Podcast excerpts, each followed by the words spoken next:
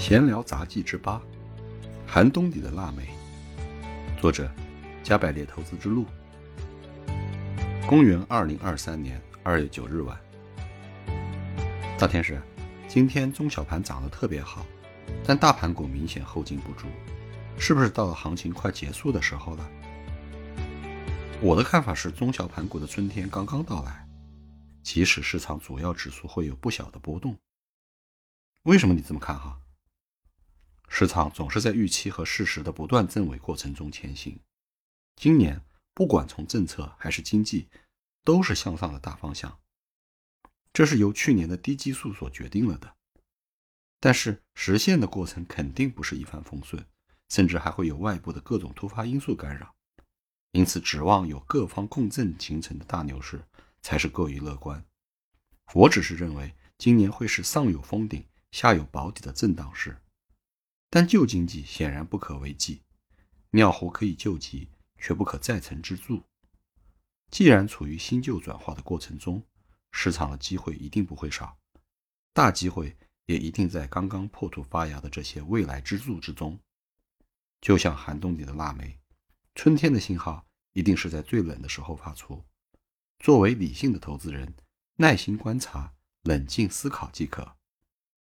哦，明白了，适度乐观，但不悲观，逐步加强成长股的配置。